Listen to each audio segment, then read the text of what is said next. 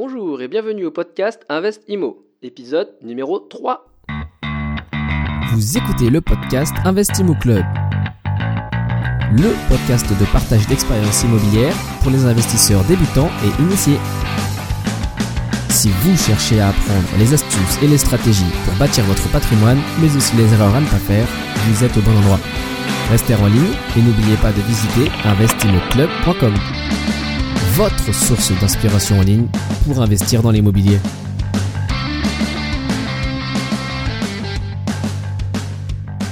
Bonjour, j'espère que vous allez bien. Je suis Bruno, votre honorable serviteur pour ce podcast dédié à l'IMO. Merci d'être parmi nous. Pour commencer, je voulais juste vous rappeler que cette émission est aussi la vôtre. Si vous souhaitez partager votre expérience et en faire profiter d'autres personnes, eh ben ce serait avec grand plaisir. Pour cela, c'est simple, il suffit de m'envoyer un email à l'adresse bruno@investimoclub.com. Puis on pourra convenir ensemble d'un créneau pour réaliser une interview. Donc pour cet épisode, numéro 4, nous accueillons Jean, qui a commencé par investir dans sa résidence principale avant de bifurquer vers l'activité de marchand de biens dans la région bordelaise. Donc Jean va nous expliquer comment il a réalisé sa première opération sur sa RP. Il abordera rapidement son expérience en tant qu'agent immobilier classique. Vous apprendrez ensuite quels sont les principes et obligations fondamentales du marchand de biens. Dans le détail, Jean décrira la relation qu'il a réussi à installer avec son banquier. Et enfin, nous parlerons du défi que s'est imposé Jean récemment. Il consiste à acquérir un appartement qui s'autofinance tous les 6 mois. Pas mal. Vous pourrez retrouver les notes de l'épisode à l'adresse investimoclub.com, épisode 3. Allez, on y va. On accueille l'invité du jour. Bonjour euh, Jean. Merci beaucoup de participer au podcast. Avec plaisir. On va essayer de balayer un petit peu ton histoire d'investisseur immobilier. Alors, euh, pour commencer, est-ce que tu pourrais nous, euh, nous, raconter rapidement ton histoire et puis comment tu en es venu à, à l'immobilier? Eh bien, écoute, c'est un peu par hasard. euh, J'ai un parcours un peu particulier puisque après mon bac que j'ai sauvé au dernier moment euh, à l'arrache, je suis parti en gendarmerie en fait, en peloton d'intervention de gendarmerie. Donc rien à voir avec euh, l'immobilier. Finalement, ça m'a amené à vouloir devenir pompier de Paris, également une tournure un peu différente, mais entre les deux, j'ai eu le droit à un accident de moto euh, qui m'a valu un an de rééducation. Donc, euh, D'accord. Paris. Alors voilà, mon, mon grand challenge, ça a été de réussir à rentrer dans les pompiers de Paris, devenir pompier de Paris, et puis finalement, euh, assez rapidement, je me suis rendu compte que, que j'avais envie d'autres horizons. Euh, c'est un métier, Ouais. extraordinaire, mais j'avais envie de tellement d'autres choses que. Toi, tu es de Paris à la base euh, Non, je suis, je bordelais, moi. Moi, je suis Ok, sur la région bordelaise. Actuellement, je suis, je suis également sur Bordeaux. La gendarmerie m'avait amené dans la région lyonnaise. Euh, les pompiers de Paris, ben, euh, à Paris. eh ben, c'est pas si sûr parce qu'ils ont des, ils ont des unités un peu partout en France. Ah. Enfin, ils ont d'autres points en France. Ah oui, c'est des unités euh, spécifiques Voilà, euh, parmi les pompiers, c'est ça C'est Ah, c'est- pas le sujet du jour, donc euh, je vais enchaîner sur, sur ça. Mais euh, donc en fait, après les pompiers de Paris, je me suis retrouvé, ben, tu, si tu veux, après deux métiers comme ça, qui sont quand même des métiers très liés à la vocation, tu Ouais. te demandes un petit peu ce que tu vas faire. Quoi. Donc, déjà, par exemple, vendre des maisons, qui va être la suite de mon parcours, bah, c'était hors de question. Ah d'accord. Je me lève pas le matin pour vendre des maisons à ce moment-là. Et finalement, ben, à force de réflexion, je, me retrouve topographe géomètre. Donc euh, pour le coup, c'est un petit lien avec l'immobilier, mais que je décèle pas à ce moment-là. Donc ça, c'est intéressant, ça m'a amené pas Il mal. faut refaire des études pour faire ça. Alors, euh, ben, l'idée c'était ça. euh, l'idée c'était de faire un BTS pour essayer. Je m'étais rendu compte, si tu veux, que tous les jobs un petit peu intéressants euh, dans le monde merveilleux où l'on vit, euh, il fallait avoir, si possible, des diplômes, même si les Mm, diplômes mm, ne servaient à rien. Enfin voilà, Mm. tout le monde connaît le- la problématique. Donc je m'étais dit, écoute, tant qu'à faire un, un- un travail qui te plaît, essaie de compiler. Et je voulais faire ça en alternance. Bon, le hasard a voulu que ça ne se fasse pas comme ça. J'ai été accepté au BTS, mais le BTS c'est pas fait pour des raisons administratives qui n'ont rien à voir. Mais mon employeur m'a quand même gardé parce qu'il était content de ce que je faisais. Il voulait quand même que je travaille avec lui. Et donc je me suis retrouvé topographe géomètre. Et au bout de un peu plus d'un an à faire, à faire ça, bah, je me suis rendu compte que je trimais pour mon patron, hein, qui était fort sympathique, mais c'est lui qui partait en vacances en Suisse pendant que moi je faisais euh, les chantiers de photographe géomètre. Donc j'ai commencé à me poser la question de bah, comment sortir de ça? À mon avis, ça, ça parle à beaucoup de monde euh, quand je dis ça. Et en refaisant, voilà, en refaisant un petit peu la liste des métiers, je suis tombé sur l'immobilier. Et euh, alors là, il faut bien se dire qu'à ce moment-là, je, je, connais absolument rien à l'immobilier. Hein. L'immobilier, c'est des requins en, en, chemise, euh, cravate. Euh, tu vois, c'est ça que j'ai. Ouais, le cliché, quoi. Voilà, de l'agent immobilier. Complet, le cliché péjoratif et tout. Mais bon, ce que j'y vois, c'est une forme d'indépendance qui est quand même assez intéressante.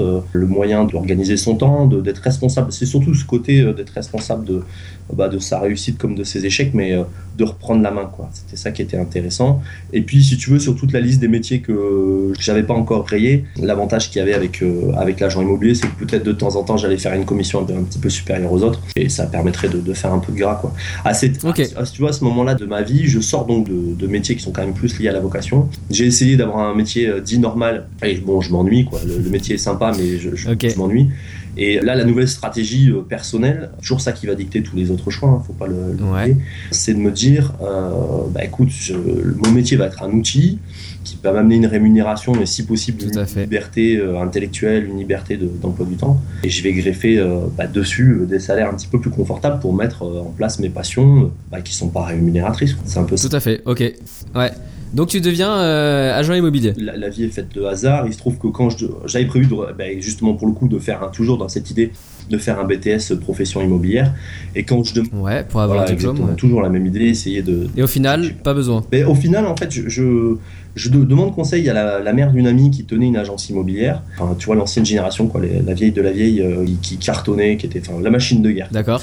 Et euh, je lui demande qu'elle en pense. Et là, voilà qui me répond. Euh, alors, moi, c'était dans le cadre d'un. Comment ça s'appelle Tu sais, on fait ça en un an, là, j'ai perdu le nom. Enfin, bon, bref, c'était une formation accélérée que tu fais dans le cadre de tes droits à la ah, formation. Oui, d'accord. J'ai plus le nom, c'est un truc que tu vois sortirai dans deux secondes, mais là j'ai zappé. Et donc je lui demande qu'est-ce que tu en penses, et sa réponse a été claire, elle m'a dit euh, ce qui à mon avis était un petit peu excessif, mais je pense qu'elle savait où elle voulait aller. Elle m'a répondu bah, si tu as envie de perdre un an, n'hésite pas. voilà, donc ça a mis le cadre. Alors bon, c'est pas totalement vrai parce que c'est toujours intéressant d'avoir les quelques bases théoriques. Mm, mm. Voilà, ça, je vais pas contre ça du tout, mais effectivement, vu mon caractère, d'où je venais et les objectifs que j'avais, c'était pas plus mal de rentrer dans une grosse boutique, donc ce que j'ai fait à l'époque. et d'aller euh, tâter le terrain directement, quoi. Voilà, alors surtout, euh, je mets un petit bémol à ça, c'est que la fameuse boutique avait une formation initiale et accompagnait les nouveaux venus. Ok, d'accord, ok. Ce qui fait que voilà, tu n'étais pas lâché dans la nature comme ça et tu pouvais effectivement apprendre sur le tas et on se rend compte assez vite qu'il y a quand même pas mal de choses euh, qui tiennent plus de, l'expérience que. Alors ça, je dis ça dans la mesure où tu es encadré et qu'il y a quelqu'un qui va être un référent juridique euh, qui est légal pour pas faire n'importe quoi. C'est faut faire super attention dans ce métier, mais voilà, c'était très bien. Donc me voilà parti dans cette aventure en agent commercial. Donc agent commercial, c'est clair, c'est payé à la commission. Si tu si tu vends pas, eh ben, eh ben tu, eh ben, tu, manges pas. Pas d'argent. eh ben, tu manges pas. Et c'est un peu ce qui s'est passé pour moi parce que cette histoire-là, elle date de 2009, si je dis pas de bêtises. Et donc je suis arrivé en juin à la, dans la société, très content avec ma nouvelle chemise et mon, mon petit costume.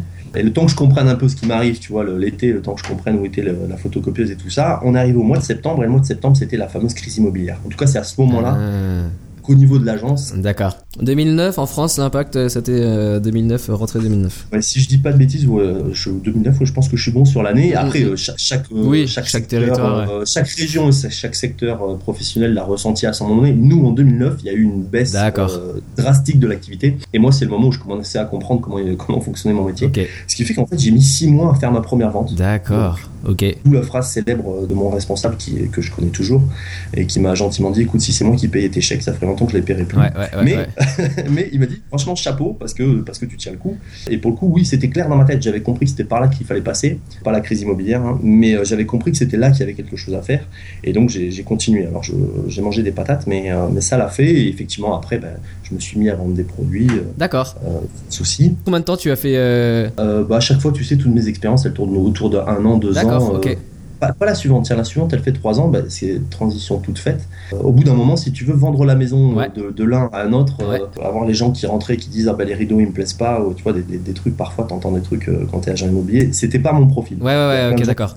Tu veux dire les, gens qui, qui, achètent pour en tant que résidence principale voilà, c'est ça. C'est qui est, en fait, qui est le, la, la, majorité des, des, clients que tu as finalement euh... Euh, pas, forcément. Euh, alors au niveau des vendeurs, là, ce que j'ai appris, c'est que la moitié du boulot, c'était les divorces et les successions. Ça, c'était une, une, belle découverte. Au niveau des acquéreurs, tu as un peu tout. Mais ce qu'il faut voir surtout, c'est que les gens sont très subjectifs. Quoi. Oui, oui, oui. là T'étais un prestataire de service, c'était là pour te plier à leur avis. Et ce qui me plaisait pas, c'était tout simplement de, de faire le commerçant, c'est-à-dire de d'essayer de convaincre, de dire mais non, vous voyez, elle est bien, elle est faite pour vous. Ouais, ouais. c'est Ouais. pas voilà, c'est juste une question de perception personnelle. C'était pas ma force. Voilà, ma force. moi, je suis beaucoup plus cartésien, je suis beaucoup plus sur les chiffres. D'accord. Je suis beaucoup plus là, je suis très bien devant un ordi. tu vois. C'est- c'est- voilà, c'est une question de style. Quoi.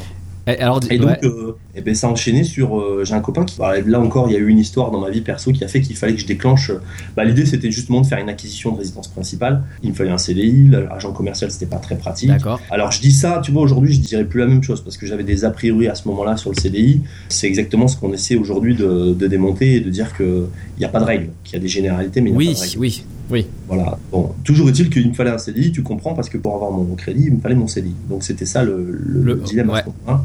Donc je me mets en, en- en recherche d'un d'un nouveau poste. Toujours euh, le hasard de la vie, j'ai un copain qui me dit Attends, je connais une boîte euh, sur la ville d'à côté, ils vendent du neuf. Alors le neuf, c'est ce qu'on appelle la, la, la VFA, la vente en état futur d'achèvement. C'est quand vous achetez un appartement ou une maison, c'est plus souvent des appartements, sur plan. C'est-à-dire vous avez le plan, vous achetez, vous allez payer l'appartement euh, avec votre crédit ou votre argent au fur et à mesure de la construction, et vous en êtes propriétaire, vous en avez l'usufruit euh, dès, que, dès que la construction est Tout terminée. à fait, ok. Donc c'est majoritairement, ça s'adresse à des euh, investisseurs qui veulent faire de la Défiscalisation, défiscalisation. ouais. Voilà, défiscalisation, s'il y en a qui ne comprennent pas le terme, c'est tout simplement euh, de réduire votre imposition Ok. en fonction des, des, euh, des lois euh, en cours dans l'année où vous travaillez. Donc bah, l'idée c'était de partir là-dedans. Là encore, je maîtrise pas complètement euh, le sujet, je sais pas exactement, mais la rémunération a l'air quand même plus intéressante. Et surtout, euh, ce qui me plaît, c'est qu'au lieu de prendre ma petite voiture et de chercher les clés euh, de toutes les maisons et de batailler avec les vendeurs pour pouvoir avoir un rendez-vous, bah là en fait j'ai tout mon carnet de vente dans mon ordinateur et j'ai plus qu'à faire correspondre le profil de l'investisseur avec ce que j'ai à la vente. Ce qui était génial en plus dans cette société, c'est qu'ils commercialisaient tous les produits de la région. Et donc tu pouvais vraiment, là tu vois, on rentre, on commence à rentrer dans ce que je recherche. Tu pouvais vraiment choisir le meilleur produit pour l'investisseur. T'étais pas obligé de lui refourguer. ce D'accord. quoi. C'était ça qui était très agréable. Mais du coup, tu travailles pour une société de promotion immobilière Non, c'était- voilà, c'est Ah, c'est un intermédiaire, c'est une agence C'est immobilière. un intermédiaire. en fait. Ouais, ok, c'est- d'accord. C'est une agence immobilière qui elle travaille pour le promoteur. L'intérêt du Tout à fait. l'intérêt du promoteur, Elle c'est- commercialise les produits du Voilà, promoteur. Ça lui fait Ok. une force de vente plus importante. D'accord. Et toi, tu as, l'avantage d'être complètement indépendant. Et ce qui était bien, c'est qu'on faisait une étude vraiment approfondie de la situation. fiscale Ouais.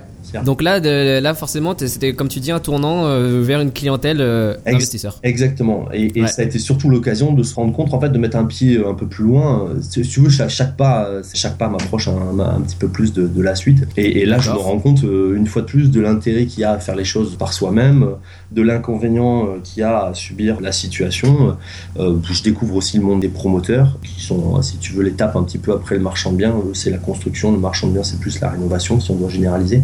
Mhm. Et donc je découvre ça. Et donc, ben, en fait, ce projet de marchand de biens, c'est un projet que j'avais depuis toujours. hein. Quand j'étais gamin, quand euh, on me demandait ce que je voulais faire, je disais j'ai envie de devenir rentier. Ça, on l'a tous fait.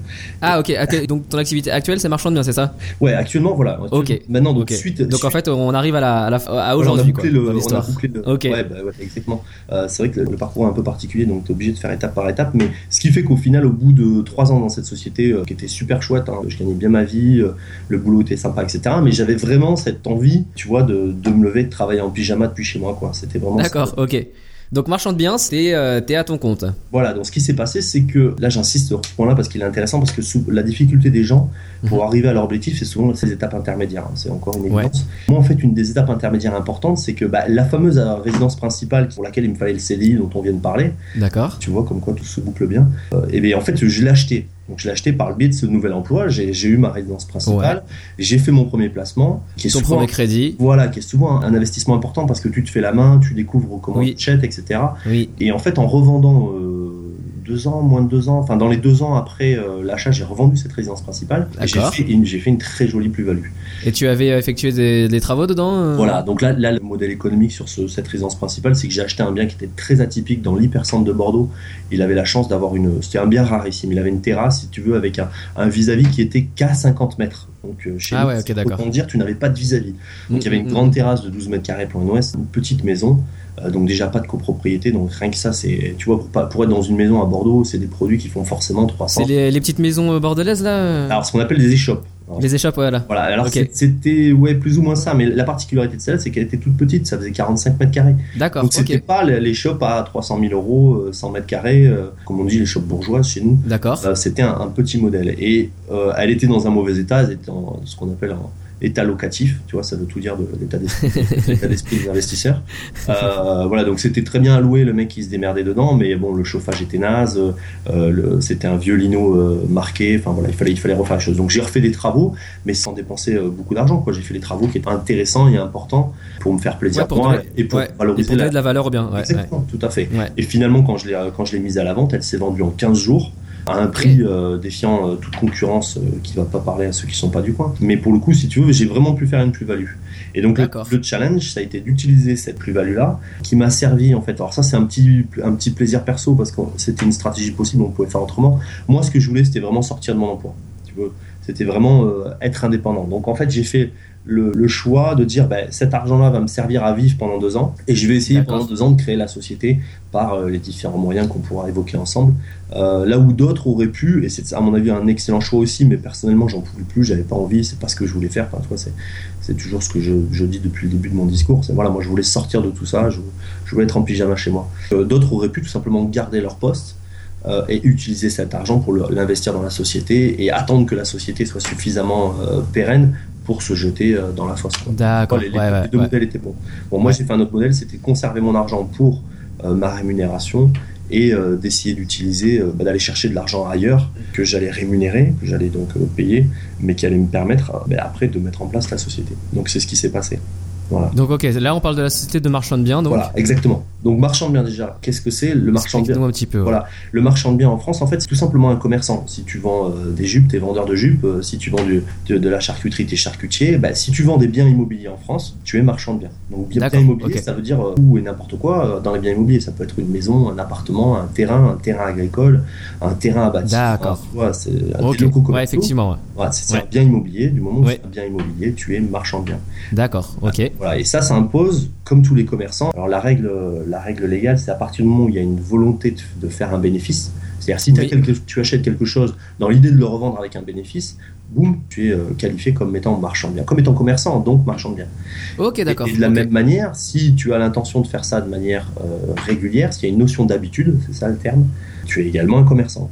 D'accord, ok. Donc euh, concrètement, par rapport à une personne qui investirait dans de l'immobilier de façon, on va dire, privée, Là, le marchand de biens, c'est une activité professionnelle, considérée comme professionnelle, c'est ça Exactement. Et, c'est ça, toutes les conséquences, c'est ça qui effraie un petit peu les gens, et à, juste titre, hein, parce qu'il ne faut pas se, lancer là-dedans sans, sans, bien tout maîtriser.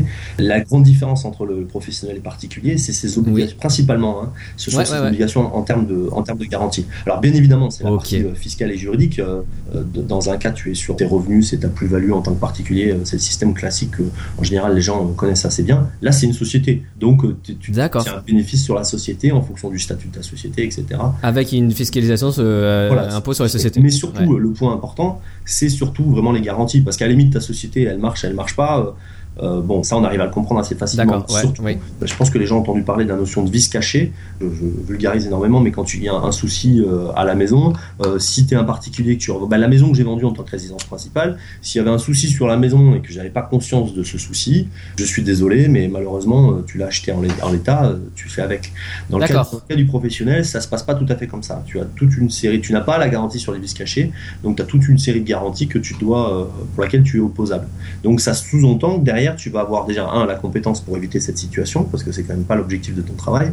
Ouais, ouais, ouais. Euh, et, deux, surtout, euh, les assurances éventuelles qui vont suivre pour pouvoir assumer le moment venu euh, bah, une, mauvaise surprise, parce que c'est tout à fait le jeu de, ce travail-là. Voilà. Donc ça, ça veut dire que bah, déjà, on veut bien te donner des assurances. Enfin, il y, a pas mal de choses qui rentrent en ligne de compte.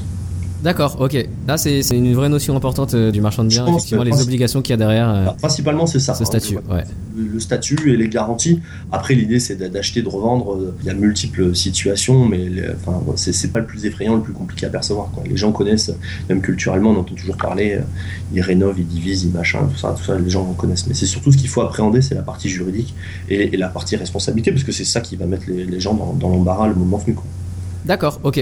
Et donc euh, tu euh, commences cette activité de marchand de biens. Est-ce que tu peux décrire un petit peu, euh, je sais pas, quelle est par exemple une des opérations que vous avez réalisées ou je sais pas si vous avez une stratégie spécifique, une niche spécifique de biens que vous achetez, que vous revendez? Ouais, alors là encore, je suis obligé de, rentrer dans le détail de la chronologie. C'est que si tu veux, la, particularité du marchand de biens, c'est que dans la mesure où nous on, partait sans, parce que donc on, est deux, hein, on est on est deux associés. D'accord. Dans la mesure où tu, on partait avec pas d'argent, quoi. Si tu veux, on a récupéré oui.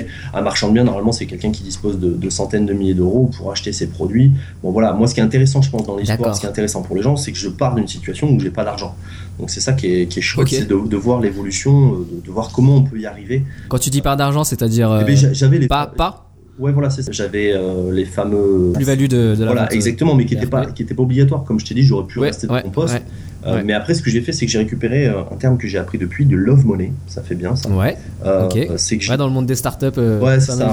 moi, je connaissais pas. Donc, le love money, en fait, c'est tout simplement l'argent de la famille, des amis, mhm. des gens qui vous le donnent, certes, parce que votre projet a l'air sérieux, mais, mais beaucoup parce qu'ils ont confiance en vous. Oui, oui, oui. Donc voilà, moi le deal que j'ai fait, c'est que j'avais euh, dans mes connaissances quelqu'un qui entre autres avait un appartement qui lui rapportait quasiment rien, un vieil appartement, et je lui, ai fait le, je lui ai présenté la situation, en lui expliquant voilà, tu as euh, cet appartement qui te rapporte X% par an. Moi, ce que je te propose, c'est que je le vends et demain, je te donne euh, deux fois, trois fois ce que tu gagnes euh, tous les ans avec cet appartement, sans avoir le souci du locataire euh, et des, enfin, de tous les inconvénients. D'accord. Et donc c'est ce qui se passe encore aujourd'hui. Hein. Depuis le premier investisseur, il y en a d'autres qui se sont greffés parce qu'ils ont vu que l'opération était intéressante. et donc en fait, dans mon business plan, enfin dans ma trésorerie prévisionnelle, j'ai intégré le fait que j'avais des investisseurs à qui je devais payer des intérêts. Enfin, c'est le principe même de l'investisseur. Ouais, ouais, ouais, tout à fait. Bah, enfin, ça dépend. Oui, tu peux rémunérer différemment tes investisseurs, mais dans ce cas-là, tu verses des, bon, des dividendes, on va dire. Voilà, dans, ce cas-là, si tu veux, si, alors là, c'est pas le cas, justement. Moi, ce que je voulais éviter, et c'est dans, dans la continuité de ce qu'on a dit un peu plus tôt, c'est moi, ce que je voulais, c'était l'indépendance. D'accord. Donc, en fait, j'aurais pu, ce qui se fait souvent, c'est m'adosser à une foncière qui avait 2 ou 3 millions d'euros à me confier. Donc, une foncière, c'est en gros des gros investisseurs, quoi, tout simplement. Ouais, d'accord. Et, et, puis, ben, eux m'auraient fourni 2 ou 3 millions d'euros, un salaire euh, de 4 ou 5 000 euros par mois, et puis, et puis on y va, et puis vas-y, mon grand. Mais il aurait fallu que je me justifie tous les 4 matins, que j'aille là dans le sens où ils voulaient, que je me lève si j'avais pas envie de me lever, tu vois. Enfin, moi, ce que je voulais, au final, au final, je travaille beaucoup. Euh, mais ce que je voulais, c'était si un matin, ben, j'avais envie de discuter avec Bruno, euh, et faire une, tu vois, une petite conversation, je voulais garder ce choix-là, tu vois. D'accord. C'est vraiment important. Et, donc, euh, ça coûte plus cher. Ouais, ouais, ouais. Parce qu'effectivement, je suis parti avec beaucoup moins d'argent. Toute transition, toute trouvée. La première année, en fait, quand on a, on s'est présenté au banquier. Donc, le banquier, c'est toute une conversation très intéressante qu'il faut qu'on voit. Mais quand je me suis présenté le banquier, le banquier, il a dit oui, mais cette année, vous n'en faites qu'une. En fait, il a fallu montrer pas de blanche. Donc, tu doutes avait une seule opération la première année.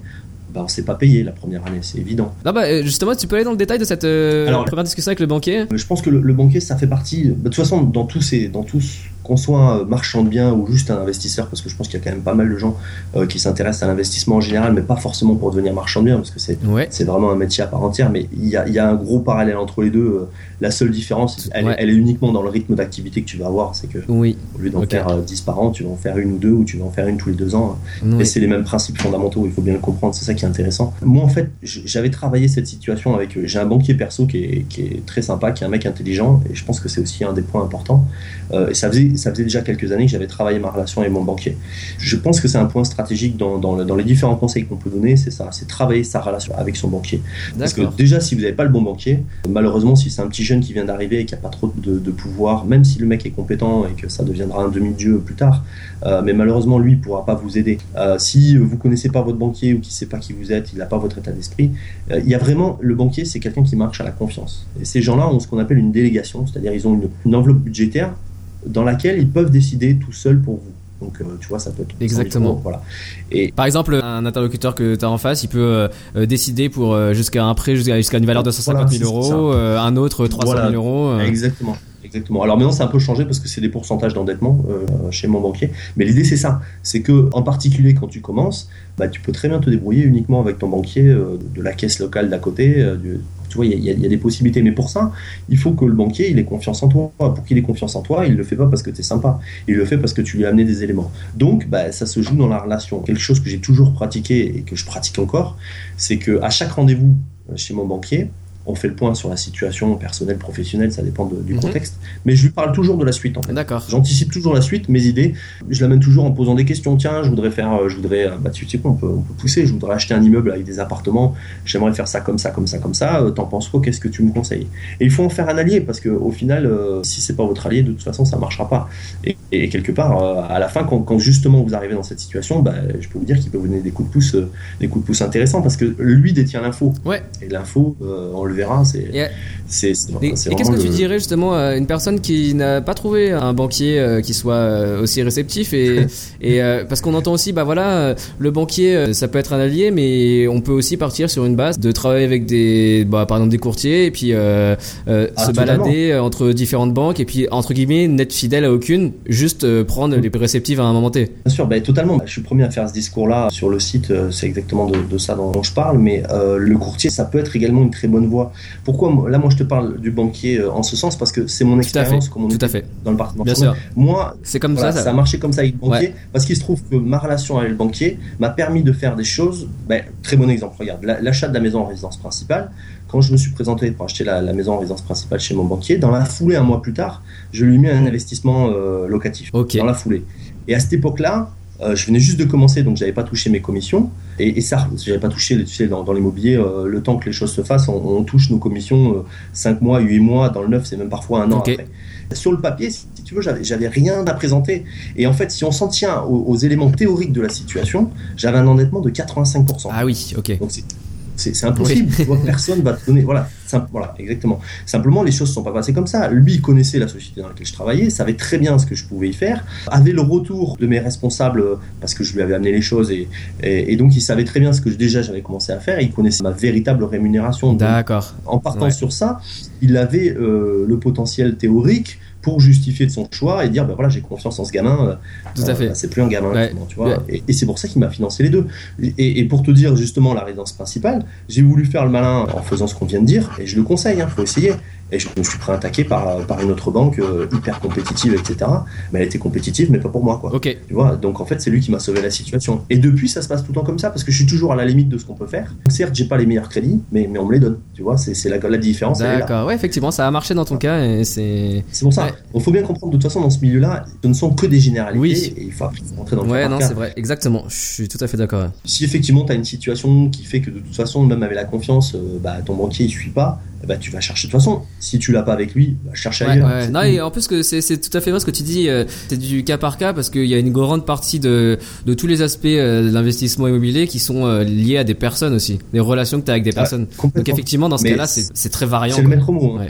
Je pense que c'est le maître mot. Il faut pas oublier que derrière il y a ça, humains. exactement. Euh, de toute façon, votre projet, il, il s'inclut dans de, dans de l'humain. hein. Si tu fais ça, c'est pas juste pour ramasser la caillasse. L'argent, euh, ça va être qu'un moyen pour faire autre chose, soit pour protéger ta famille, soit pour t'éclater, soit pour. Bon, en soi, en soi, c'est qu'un moyen. Et il faut pas oublier que derrière, il y a de l'humain. Et, et et je pense que celui qui n'oubliera pas ça dans, dans son travail, enfin, moi, je le vois aujourd'hui. Tu vois, tous- les, les points forts de mon, de mon entreprise, euh, bah, c'est beaucoup lié au réseau, que ce soit le banquier, les partenaires euh, agents immobiliers, les partenaires euh, euh, les maîtres d'œuvre, les machins, le géomètre, enfin, tous- ces gens-là qui vont intervenir, je pense sincèrement que je me mouille pas en disant que ces gens-là sont contents de travailler avec Ouais. moi. Mm, vois. mm, mm. Parce que justement, on a une relation euh, transparente, honnête, euh, pas à l'ancienne, tu vois, pas le- justement le, le- le- ce qu'on disait tout à l'heure, là, ben, le côté requin, etc. Bah, ça, c'est mi- c'est mignon, mais ça marche que quand tu es vraiment euh, très gros, très fort et que tu écrases tout le monde, et puis à terme, tu finis pas heureux. D'accord, ouais, pas- je suis d'accord, je suis d'accord. Alors du coup, euh, dans ton activité de marchand de biens, il y a un aspect euh, qui est la division de, de biens euh, que j'imagine tu Ouais, as. alors euh, c'est la première opération. Ah bah, ok, tu bah, parfait. Ouais, c'est parfait parce que justement, ça évolue au fur et à mesure. Alors du coup, est-ce que, ouais, est-ce que tu peux expliquer rapidement euh, en quoi ça consiste une division de biens en fonction de, de la typologie du bien immobilier? tout à fait. Alors, ben, en fait, le principe du, du marchand de biens, c'est de, de créer une valorisation sur le bien qu'il achète. Ouais. On achète un produit, on le transforme, on le valorise et on le revend. Exactement. Sauf qu'à particulier où tu vas euh, réussir à l'acheter à un prix qui n'est pas le prix marché, Ouais, mais euh, sur un secteur comme Bordeaux, euh, je dis pas que c'est pas possible, mais c'est souvent très difficile. Alors, en général, le système le plus simple, si tu veux pas te casser, euh, voilà, te casser les Ouais. dents, bah, c'est de prendre un produit, de le modifier, ce qu'on va appeler avec euh, pompeusement de le valoriser, euh, et, et, puis de le revendre euh, ben voilà, avec une nouvelle valeur. Donc, le, cas de la division de terrain, il colle très bien en fait au, à la région de Bordeaux. Donc, la division, c'est une manière de valoriser, c'est ça? Voilà, donc la première opération qu'on a faite, c'est un très bon exemple. en fait, on a acheté une vieille maison dans laquelle vivait une personne âgée qui voulait partir de la maison, qui avait des projets différents, et sa maison était dans un état lamentable parce qu'il n'avait pas du tout pu l'entretenir. Donc ce monsieur-là, s'il le vendait à un particulier, le particulier, il allait mettre 100 000 euros de travaux dedans. Donc, il pouvait absolument pas lui payer le prix euh, que lui en demandait. D'accord. Nous, c'était différent. La maison, en fait, on lui achetait la maison, on démolissait la maison parce qu'elle était absolument plus ah, viable. complètement. Voilà, et le terrain qu'il avait, qui était un grand terrain euh, dans la banlieue bordelaise euh, où il y a une forte demande, et justement le, plan local d'urbanisme prévoit une augmentation du nombre de parcelles, etc. D'accord. On a divisé le terrain en trois terrains, et sur ces trois terrains, il y a eu trois nouvelles maisons. Donc forcément, un seul terrain que tu modifies, que tu mets en trois terrains, bah, ça veut dire que tu peux revendre plus cher que ce que tu as acheté. D'accord. C'est pas à la portée de tout le monde parce qu'il faut pouvoir faire une démolition, il faut faire la division, il faut revendre, il faut assumer tout ça dans le temps et en termes de trésorerie. Euh, mais il y a effectivement cette valorisation qui se fait comme ça. D'accord. Alors dans ce cas-là, euh, juste pour euh, un ordre d'idée, combien vous avez acheté la maison plus le terrain à ce monsieur-là et puis après combien vous avez revendu les terrains Alors, je peux, rentrer dans les détails administratifs si tu veux. Euh, je pourrais pas rentrer dans les détails. D'accord, ok. Pour le... ok. non, non, ok, d'accord. Comme c'est sur la société, autant sur mes trucs perso, il n'y a pas de problème, autant sur la société. Ok. pas pour le moment. C'est le système à la française, tu sais, où on dit rien. c'est bien dommage. Euh, donc, euh, oui, donc là, là, effectivement, donc on les a revendus. Bah, alors, c'est un peu un cas particulier celle-là parce que justement, bah, tu, vois, ça rentre dans l'apprentissage. En fait, dans le découpage, on a mis un espace commun. Il y avait une allée commune euh, pour desservir un, lot derrière. Et ça nous a valu en fait de ne plus être en déclaration préalable, qui est le, document administratif qui permet d'obtenir bah, différentes autorisations, dont celle de diviser et de démolir dans cette commune. Il a fallu qu'on passe, en, permis qu'on passe en permis d'aménager. Donc c'est un processus qui est plus long, qui est plus complexe et, qui amène d'autres obligations, à savoir celle de viabiliser. Donc viabiliser, c'est raccorder le terrain avec l'eau, l'électricité. Ah Donc ça, ça clairement, c'était une erreur de notre part. On n'était pas en connaissance de cette information. On a appris sur le tas. Donc ça a fait coûter, euh, ça a coûté plus euh, aussi, un peu plus que. Voilà, ça coûte un peu peut-être que ce que vous avez prévu. Voilà, heureusement, si tu veux, comme on n'avait qu'une opération, on l'avait bien bien choisi. Et c'est toujours notre politique, c'est que il vaut mieux en faire moins, mais avoir de la marge et éviter les soucis. Ouais, que faire du volume. Euh, voilà, et, c'est important. Je fais une digression, c'est que justement, tout est lié encore une fois. C'est que si tu dis à ton banquier que tu vas vendre ton terrain 150 000 euros, par exemple, tu vois, je prends un prix standard chez nous ça va un peu partout. Mais si tu dis que tu vends 150 000 euros et qu'à chaque mhm. fois que tu dis 150 000 euros, tu le vends 130 ou 140 ou 120, mmh. et bien en fait, la fois, la fois d'après, le banquier, il te. il n'y a plus de croire, il n'y a plus avoir confiance. en fait, voilà, non, ou alors il te fixe une image qui est du mec, il faut enlever 10% par rapport à ce qu'il dit. Oui. Donc il y, a vraiment cette idée-là, toujours, tu vois, par rapport à ce que je disais de, l'humain, de la relation, etc., bah, de créer l'image de ce que tu veux, Tout à fait. la façon dont tu veux qu'on te voit. quoi. C'est vraiment ça le process. Et donc là, c'est ce qui se passe, c'est que mon banquier, je t'assure que quand je vais le voir, euh, et quand je lui dis qu'on va vendre ce prix-là, aujourd'hui, bah, il me croit. Parce que pour l'instant, c'est jamais arrivé que je vende en dessous de ce que j'ai dit. Ok, en général, tu vends un peu plus. Euh, je vends le. Alors attends, il faut, bien comprendre, c'est que euh, je vends soit le prix que je lui ai dit, soit un peu plus. Ouais, mais, mais, ce que je fais, c'est que surtout dans, dans, dans, la stratégie de revente, euh, parce que bah, tu sais, si je vends, c'est que les gens achètent. Si les gens achètent, c'est qu'en fait, c'est l'analyse comparative. C'est que euh, ce qu'on vend est plus intéressant que ce vend le voisin. Tu vois, il ouais, Faut, faut, pas croire que les gens euh, sont idiots, hein, loin de là. À mon avis, la bonne stratégie du marchand de biens, c'est surtout de pas attendre et de revendre des produits peut-être même un peu moins chers que le marché, et de revendre tout de suite. Comme ça, tu, tu passes à autre chose, quoi. C'est quand même un, point super important. D'accord. et donc c'est pour ça que ben, quand je vais chez mon banquier, je lui mets le, prix minimum dans l'estimation, je mets le, le prix minimum souhaité et après, si je vends un peu plus, tant mieux. Euh, honnêtement, euh, ça m'arrive pas souvent. En général, je vends ce prix-là parce qu'on cherche à vendre. Ouais. ouais alors du coup, cette opération entre l'achat et puis euh, la revente euh, à la fin, ça a duré combien de temps après? Eh ben, Ça a duré plus longtemps que prévu à cause de ce que je t'ai expliqué. Ouais, tout à fait. Car en, général, c'est ce type d'opération, elle dure entre... Alors sur les divisions, il faut que tu comptes 8 à, 8 à 10 mois, tu vois, on va dire 9-10 mois en général. C'est la, la, version théorique. Bon, ce qui fait varier beaucoup la chose, c'est la commercialisation. Si tu as une commercialisation comme notre dernière opération où tu vends les deux terrains en 3 semaines, ouais. Euh, bah, t'es royal, euh, ça va très bien. En plus, entre les deux, les acquéreurs, donc tes acquéreurs qui achètent un terrain à bâtir, ils doivent obtenir le permis. Donc ça, ça rentre dedans. Si ça se passe bien, ça va vite. S'il y a un problème avec le permis, bah, mmh, oui, oui, oui, tout à fait. Voilà, tout ça, c'est à provisionner, à réfléchir, à anticiper. Donc là, là dans le cas de cette opération, ben, on, a eu droit à, des délais supplémentaires à cause des viabilisations, des délais supplémentaires à cause du permis d'aménager. Donc je crois qu'on a fini à 12 ou, 12 ou 13 mois de mémoire. D'accord. Voilà, rien de dramatique parce qu'encore une fois, on n'en vivait pas, mais euh, première expérience. euh, D'où l'importance, si tu veux, de pas partir sur une opération qui est bancale, quoi. Où tu te dis, euh, si je la presse à fond, je vais réussir à, à sortir ma, ma rentabilité. Il faut vraiment, quand tu pars, l'opération, elle soit viable. Parce que de toute façon, tu auras des surprises. Et au fur et à mesure de ces surprises, tu pourras les assumer. Tout à que- fait, ouais. Ouais. Bah alors du coup, toi qui es euh, devenu marchand de biens maintenant, est-ce que euh, quelqu'un qui euh, investit aujourd'hui dans l'immobilier en tant que particulier et qui a envie de, faire ça de façon plus active, dans quel cas tu pourrais conseiller de se mettre en tant que marchand de biens ou alors non, peut-être que tu peux juste rester en particulier et puis être à temps plein sur l'immobilier mais en tant que particulier quoi? Il y a beaucoup de choses à dire. Bon, alors le premier conseil qu'on peut donner, c'est d'y aller pas à pas. Franchement, Ouais. de toute façon, d'être progressif, c'est toujours une bonne chose. Après, c'est chacun sa vitesse, mais euh, il faut, tu vois, je suis le meilleur exemple. euh, Ça a été la résidence principale d'abord, l'investissement locatif ensuite, la société derrière. Euh, c'est sûr que si tu as un ami qui est marchand de biens, qui connaît très bien et qui va t'aider et que tu as l'argent, bon, bah voilà, tu peux te lancer tout de suite. C'est, mais c'est une situation qui est, à mon avis, pas là. Oui, Voilà. effectivement. ouais. Voilà, exactement. Donc, non, le, ce que, moi, ce que je conseille, cla- clairement, c'est de faire la résidence principale. Je pense que c'est la meilleure façon de se faire la main. La- L'atout principal, c'est que tu, si tu te rates, bah, tu vis dans ta maison. C'est quand même ta maison. Donc, Tout euh, à fait. voilà. Et si ça se passe bien, tu as appris beaucoup de choses. Et, et tu... et puis surtout, il y a un levier supplémentaire, c'est que, euh, rappelons-le, la résidence principale, elle est exonérée de taxation sur la plus-value. Tout à fait. Donc c'est quand même un des points magiques de la, de la législation française, c'est que euh, quelque part, c'est presque là que tu peux faire le plus d'argent en fait. Ouais, ouais, ouais. Euh, ouais, alors que c'est pas prévu pour ça. Donc faut pas hésiter à commencer ça. Euh, ce sera l'occasion de trouver des partenaires, tant le notaire que l'agent immobilier, que le banquier, que les, les artisans, le géomètre si tu as besoin d'un géomètre, tu vois, ce sera l'occasion de te faire la main en ayant des risques qui sont complètement euh, différents. Après, c'est vrai. Voilà. Après vient, vient l'étape intermédiaire et c'est celle-là qui est la plus compliquée parce que la résidence principale, je pense que j'ai rien appris à personne. Mais euh, l'étape intermédiaire, c'est celle où tu n'es pas encore marchand de biens ou en tout cas tu ne veux pas le devenir et où tu veux quand même faire de l'argent avec les achats immobiliers. Euh, Oui. Là, il faut, il faut bien rappeler la règle légale et ça j'insiste dessus et je, je conseillerais jamais autre chose. Je sais bien qu'il y a d'autres façons de faire, mais c'est qu'à partir du moment où tu veux faire un bénéfice ou à partir du moment où il y a une notion d'habitude, tu es un professionnel. Donc tu es marchand de biens. Donc, Ouais. Donc il faut bien comprendre que si vous rentrez pas dans cette situation, vous jouez forcément avec la loi, vous jouez forcément avec la fiscalité. Et, et- Ouais. et donc le jour où le contrôleur viendra, faut pas Ça peut faire mal. Je peux expliquer ce que les gens peuvent faire en général et comment on peut effectivement ne pas être dans cette situation. Mais il faut bien comprendre qu'à partir du moment où vous êtes dans cette situation, vous êtes professionnel, donc vous êtes requalifiable.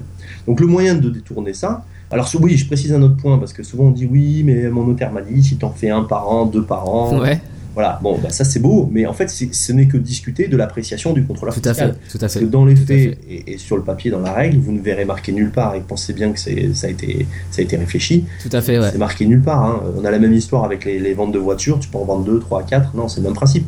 La voiture, c'est le même principe que la résidence principale. Elle est exonérée de, de plus-value pour les mêmes raisons. Après, si le contrôleur fiscal, le jour où il vient, c'est s'il vous dit qu'il n'est pas d'accord avec vous, bah, c'est pis. Tout à fait. Donc, C'est quel est- le dernier mot. voilà, exactement. Donc, quel est le bon moyen de contourner, et je dis ça vraiment entre guillemets, euh, ça? Bah, Tout simplement, c'est de ne pas faire des achats-reventes dans la foulée, c'est-à-dire j'achète, je revends euh, dans la foulée, mais de partir plus sur du, euh, du patrimonial à moyen terme. Donc, D'accord, donc l'achat et de la mise en location. ouais, alors si Ah, vraiment vous avez une volonté d'être d'être hyper actif en tant qu'investisseur, je pense qu'il faut rester sur la résidence principale et quand on se Mhm. sent prêt, on se lance directement euh, en tant que marchand de biens. Donc avoir, Ok. avoir les statuts, etc. Si euh, l'idée c'est de faire euh, bah, du gras, de faire un petit plus, de faire du patrimonial, ben, on va passer par différents modèles comme la SCI ou, ou- à en nom propre, mais surtout ce qu'on va faire, c'est qu'on va faire de l'investissement locatif au minimum, fait. au minimum à moyen terme. Voilà. Tout à fait. Ouais, ouais, à clairement fait. ce qui est conseillé. Après, bien sûr, bah, les plus fourbes, les plus malins pourront se lancer dans de l'achat-revente. Euh, mais effectivement, je leur conseille d'être très léger et il ne faudra pas s'étonner si vous êtes alors requalifié en marchand de biens. Ça veut dire aussi, indépendamment de la requalification fiscale, euh, des obligations de TVA et de tout ce méandre opaque pour le particulier, euh, ça veut dire également toutes les garanties dont on a parlé en début de. de entretien. les obligations et les garanties. ouais, Et voilà. Et donc, Ouais. s'il y a un souci sur le produit, bah, c'est vous qui allez l'assumer, quoi. Ok. Donc, donc, voilà, vraiment faire gaffe par rapport à ça. Je pense. Bah c'est vraiment intéressant comme point de vue et justement tu expliques aussi un peu plus en détail pour les personnes qui seraient intéressées sur euh, ton blog investir-immobilier.com investir-immobilier.com. Ouais, tu, tu peux les mettre, je- je- j'en ai pris tous parce que euh, tu peux accrocher. D'accord. Le titre officiel, c'est investir euh, et immobilier avec des traits. D'accord. Et donc euh, là-dessus, tu fais pas mal d'articles justement sur les détails des obligations, euh, de ton parcours de marchand de biens, quoi. Donc, euh, Ouais, écoute, c'est un peu, encore une fois, un concours de circonstances. Enfin, de toute façon, je pense que toutes les vies se passent comme ça. C'est que l'i- l'idée de ce site, euh, à l'origine, c'était de partager. J'avais beaucoup de gens qui me Ouais, disaient, ça- tu vois, ça- quand tu Ah bah, ça intéresse beaucoup, beaucoup de monde, hein. Si t'es- Si t'es mécano, c'est pareil. hein. Voilà, si t'es mécano, on va te, tous les week-ends, les copains, ils vont te parler de leurs problèmes de voiture, etc. Bon, moi, au début, quand j'étais dans l'immobilier, tout le monde s'en moquait.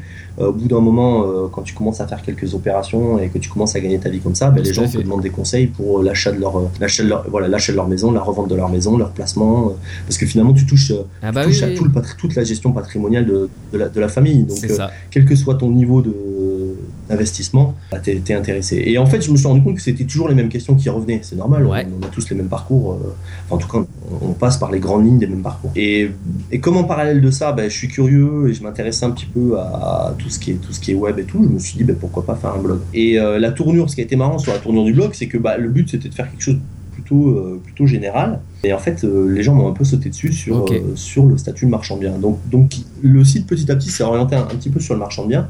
C'est pas son idée originelle, je sais pas ce qu'il en deviendra, euh, mais c'est vrai qu'il y a pas mal de conseils liés à mon, à mon, à mon expérience, parce que finalement, je, je parle de mon expérience. Donc j'essaie de généraliser, parce que je pense que c'est vraiment intéressant de comprendre comment, dans cette situation active du, du marchand de biens, en fait, on ne fait que répondre à des règles Mm. générales et des Mm. principes qui s'appliquent Ouais, à ouais. des situations. Alors justement, pour rebondir sur ton site, tu t'es lancé un petit défi récemment euh, qui consiste à, euh, Ouais. du côté privé pour le coup, euh, personnel, acquérir un appartement tous les 6 mois pendant 3 ans. Exactement. C'est bien, tu connais encore mieux le défi que moi. Je me rappelle pas que j'avais 3 ans. Euh, Raconte-nous un peu. bon, euh, ouais, voilà, en toute transparence, le titre, euh, c'est un peu le côté, je dirais pas buzz. C'est c'est pour vendre- bon, l'idée c'est de se mettre.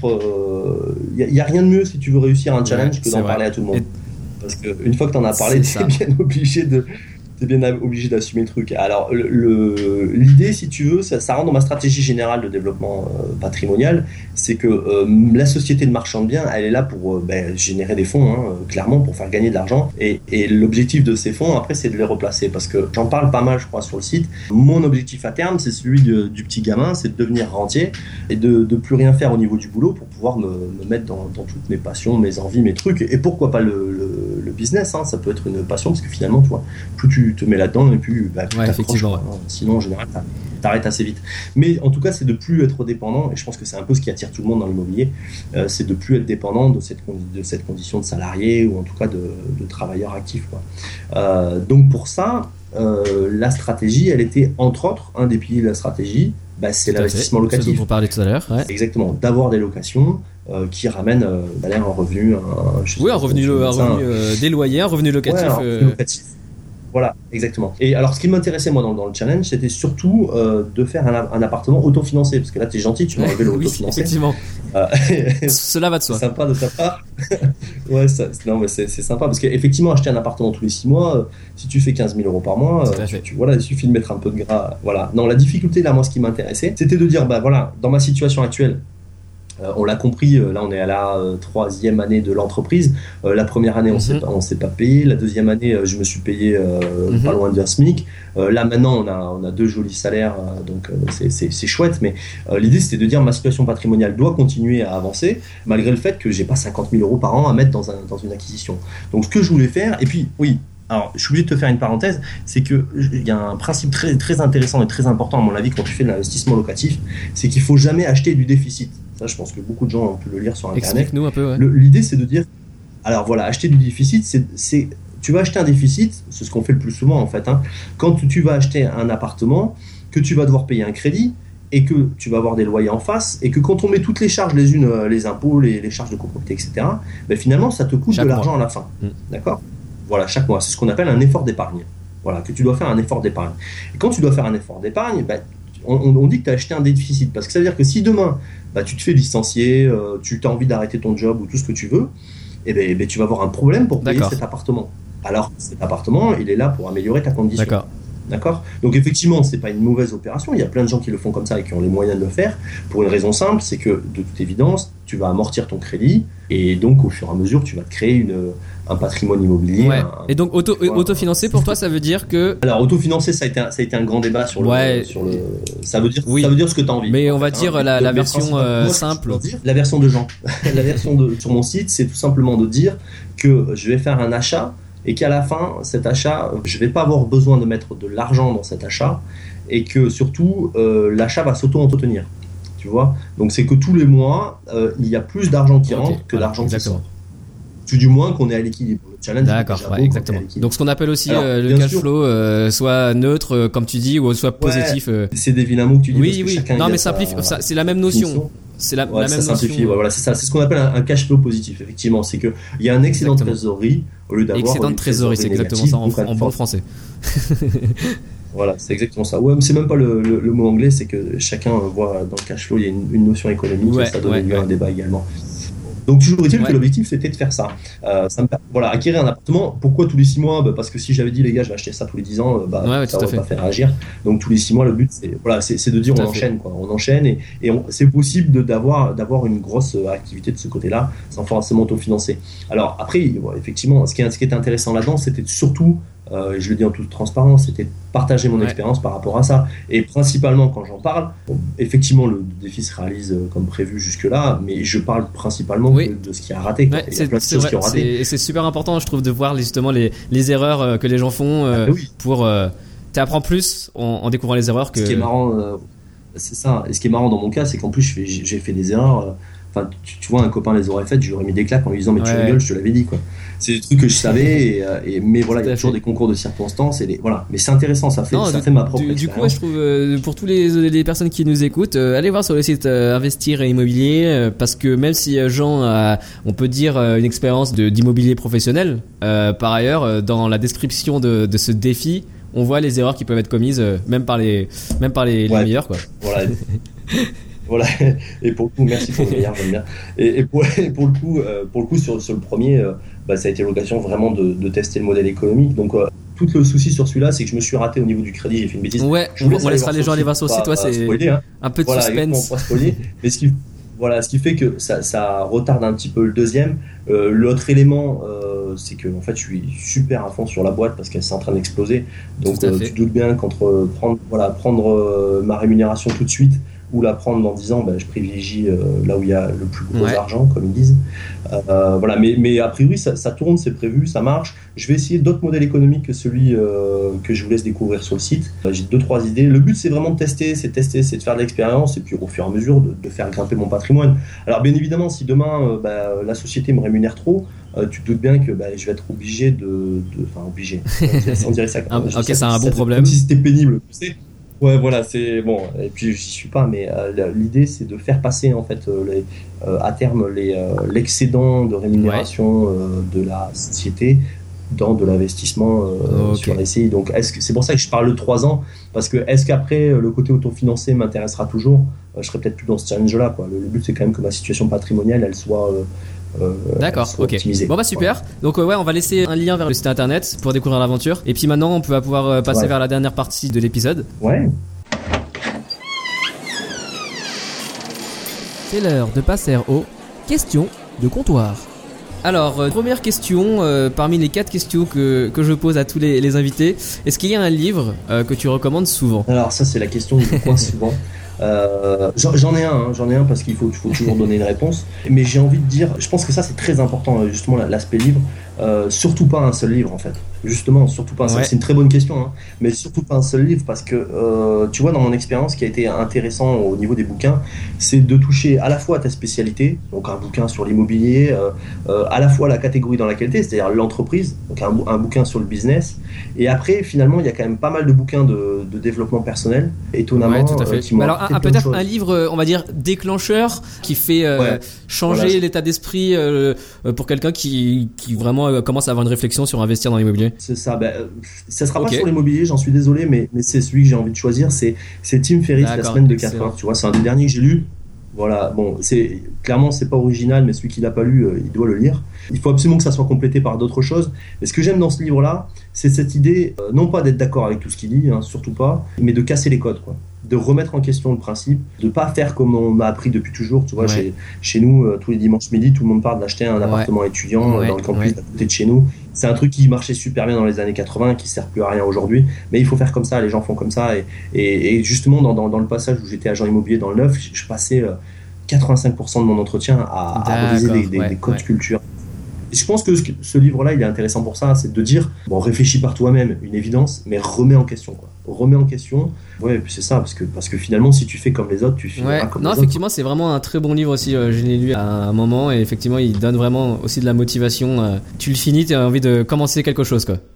Ouais, le conseil général, ce sera surtout euh, lis tout, touche à tout. C'est. Euh, d'ailleurs toutes les études un peu gogo sur comment ils sont devenus riches te disent que bah, la majorité des mecs euh, lisent beaucoup. Et c'est pas faux. c'est Ouais. que C'est là-dedans que tu vas trouver. Les deux, les deux conseils, c'est ça c'est lire beaucoup Ouais. et sortir. Quoi. De sa zone de sortir dans le confort. sens de. Voilà, bah, la fameuse zone de confort, on le connaît tous. Moi, j'en parle sur le site également.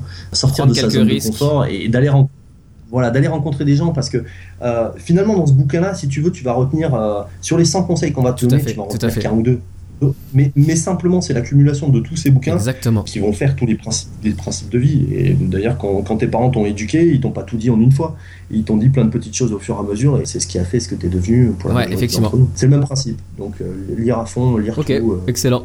pas, pas facile. Ouais, ouais, c'est sûr. euh, je sais pas, tu dédies toi une partie de ton temps à la lecture euh, de façon volontaire? Ah bah, tu vois, c'est les, les conseils sont pas les. ouais, ouais, non, j'essaye. J'ai j'ai fait un gros effort sur ça euh, récemment. Euh, toute la difficulté, c'est euh, c'est le mot magique, c'est l'équilibre entre Oui. euh, la vie perso, Ouais. la vie pro, les loisirs. Et, je crois que le gros challenge, il est là, quoi. C'est de pas laisser passer sa vie. euh, donc d'avoir Ouais. la vie perso, tu vois, être un fade du boulot c'est bien, mais faut Tout pas à fait. non plus. Mais oui, j'y arrive, ouais, j'y arrive quand même, j'y arrive beaucoup plus euh, que quand j'étais plus jeune. euh, et forcément, tu sais, ça t'amène une forme, pas, pas de regret, mais tu dis, mince, si j'avais commencé plus tôt, j'aurais pu, euh, j'aurais pu en savoir plus. Ouais. Alors deuxième question, on dit souvent que c'est en se trompant qu'on apprend. Toi, est-ce qu'il y a une erreur euh, qui te vient à l'esprit, que t'as faite et qui t'a euh, marqué, que tu recommanderais à des gens de faire attention à ne pas faire Ouais, ben là, tu, tu vas vraiment croire que j'essaie d'esquiver les questions, mais finalement, c'est la même chose que sur le livre.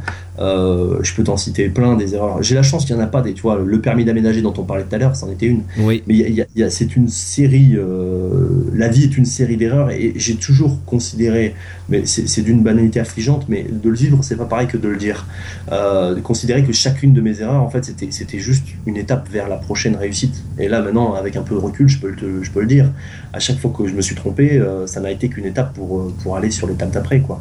Donc, une erreur en particulier, plus spécifiquement dans le domaine de l'immobilier, Une récente, par exemple, sur ton dernier, Ah bah j'en ai, j'en ai une euh, qui date de ce week-end. On vient de rater une opération parce qu'on n'a pas fait la proposition au bon moment.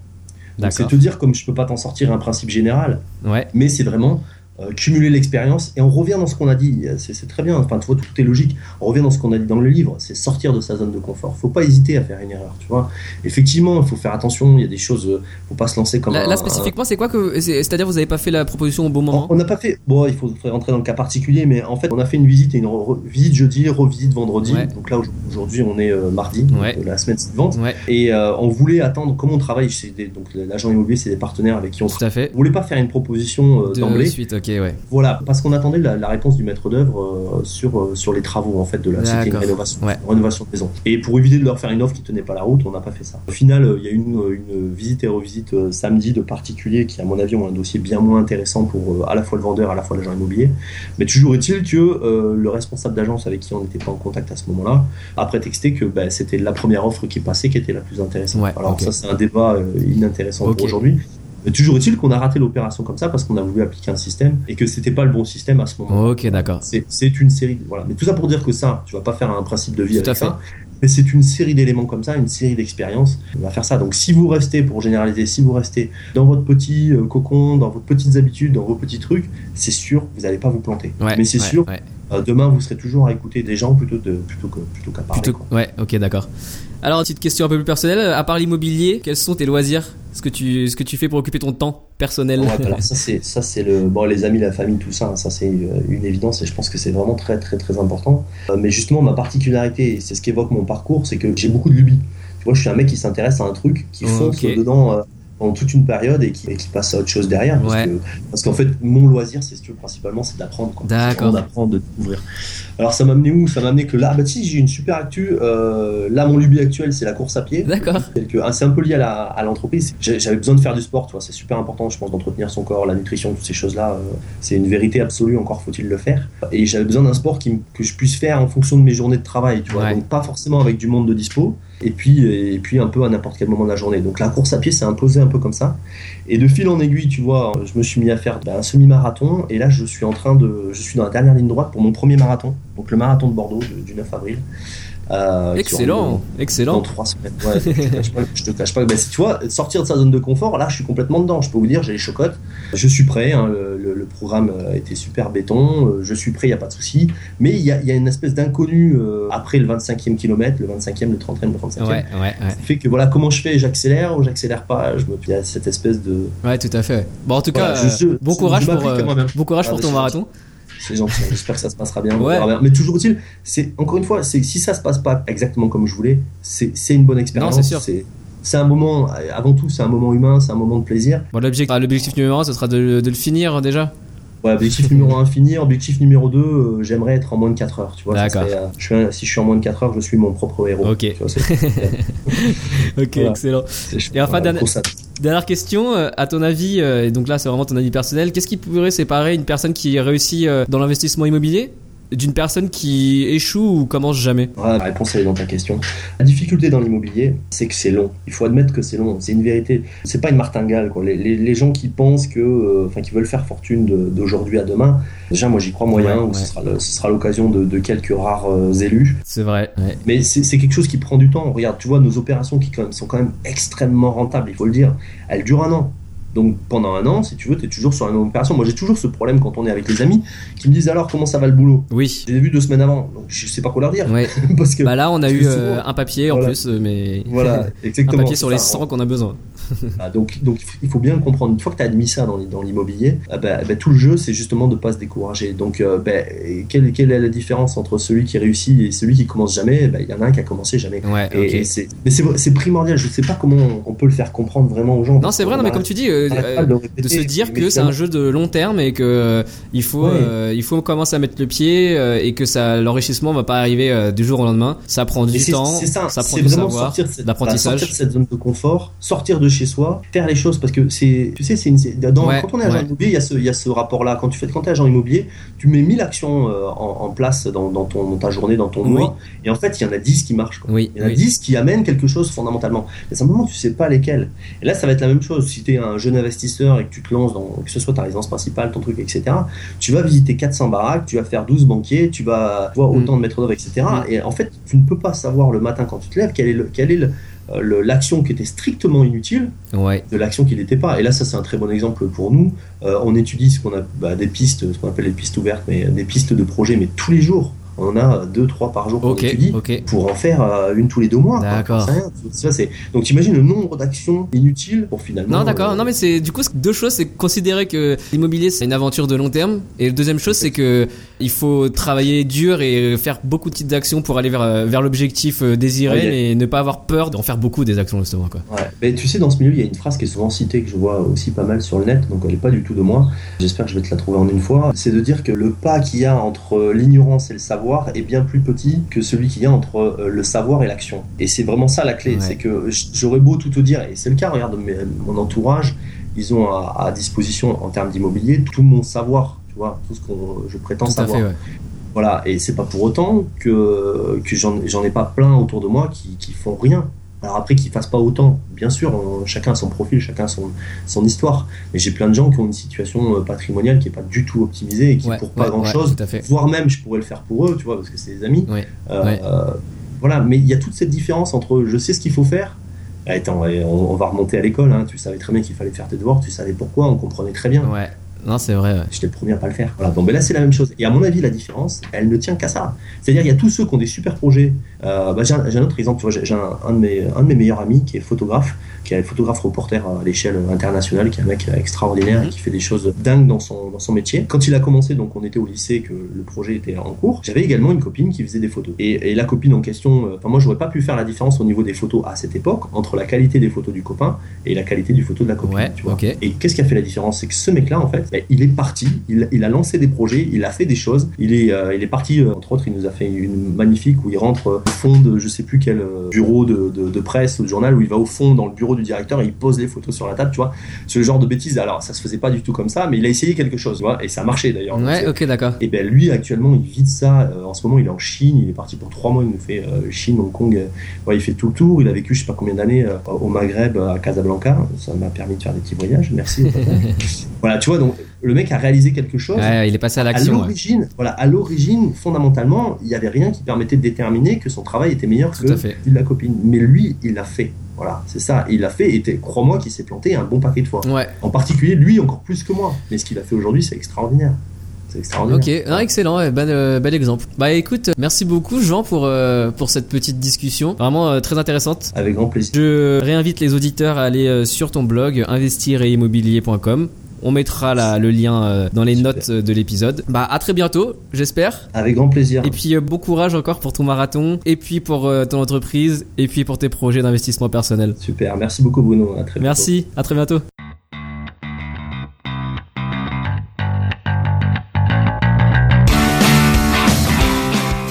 Et voilà. J'espère que cette discussion avec Jean vous a appris des choses. Si vous pensiez devenir marchand de biens, nous avons là un bel exemple. Avant de nous quitter et vous laisser partir à vos activités habituelles, j'ai juste une petite faveur à vous demander, comme toujours, d'aller donner un avis sur iTunes. Alors, même si actuellement vous êtes occupé, les mains sur le volant, sans connexion internet ou en train d'écouter le podcast pour vous endormir, pensez à moi quand vous faites des recherches sur le bon coin et prenez une minute pour aller sur iTunes, poster un avis et noter le podcast. Un avis de 5 étoiles, ce serait bien si vous avez vraiment apprécié l'émission. Ce petit geste de votre part permettra de faire découvrir à plus de monde encore l'investissement immobilier. À très bientôt, ciao Vous écoutez le podcast Investimo Club, le podcast de partage d'expériences immobilières pour les investisseurs débutants et initiés.